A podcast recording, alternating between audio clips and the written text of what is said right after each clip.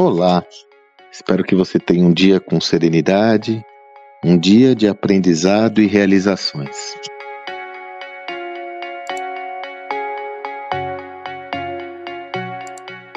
Você sabe que uma das visões que eu mais insisto enfaticamente em se tratando do ambiente de negócios é aquela que sentencia a diferença entre os conceitos de preço e valor. O preço é o elemento monetário de uma proposta de valor. Preço é o elemento monetário que identifica quanto um produto ou serviço vale. Agora, o preço é diferente de valor. Valor tem a ver com a forma como o seu interlocutor, o seu cliente, percebe o valor daquela mercadoria, daquele produto ou serviço. É interessante você ter essa visão porque quando você consegue identificar essa diferença, você entende que o conceito de valor ele emerge do cliente. Para você entender o valor do seu produto ou serviço, não basta você ver a composição de custos do seu produto ou serviço, o markup, a construção, a taxa que você vai querer colocar como retorno sobre o investimento, o lucro e assim por diante. Para você entender o que é valor, você tem que olhar para o cliente. E quando você olha o cliente, você vai se deparar com uma coisa muito interessante. O cliente define o que é preço antes mesmo de tomar contato com seu produto ou serviço. Por quê? Ele define na cabeça dele. Vamos fazer um exercício você aí. Imagina que você vai jantar num restaurante delicioso. Esse é um restaurante chique, bacana. Antes mesmo de olhar o cardápio, você já constrói na sua mente qual é o preço que você vai pagar por aquele serviço. Qual é o preço percebido.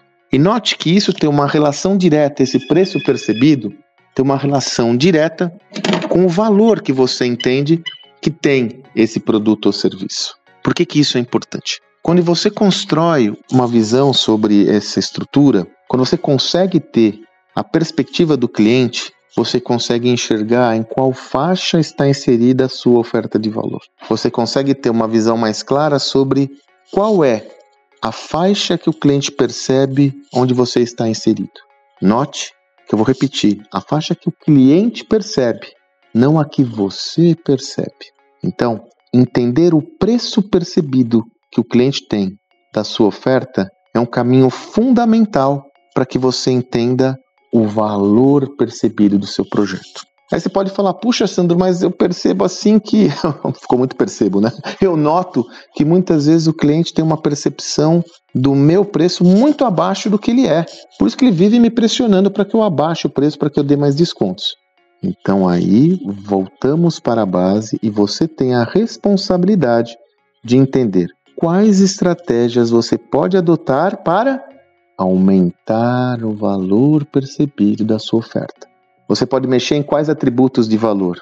Você pode mexer em serviços adicionais, você pode mexer no valor intrínseco do produto, melhorando sua qualidade. O que, que você pode fazer?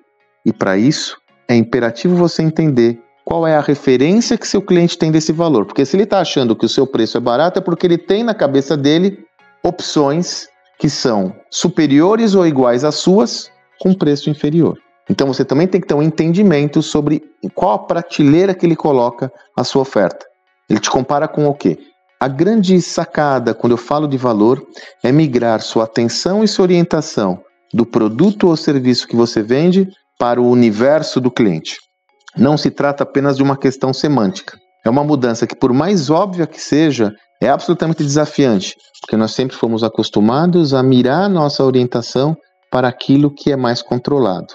É inegável que o que é mais controlado são os nossos recursos internos, é a composição de custo do nosso produto, é aquilo que nós achamos sobre nossa oferta, não necessariamente aquilo que é percebido pelo cliente.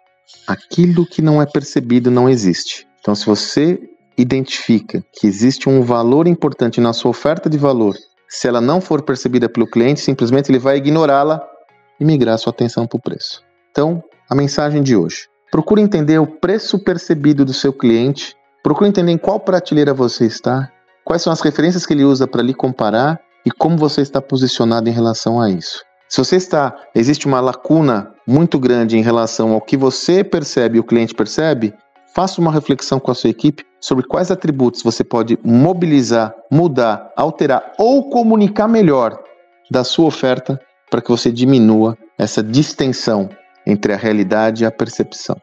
Tá aí uma atividade essencial para você não ficar sempre escravo ou escrava da famosa guerra dos preços.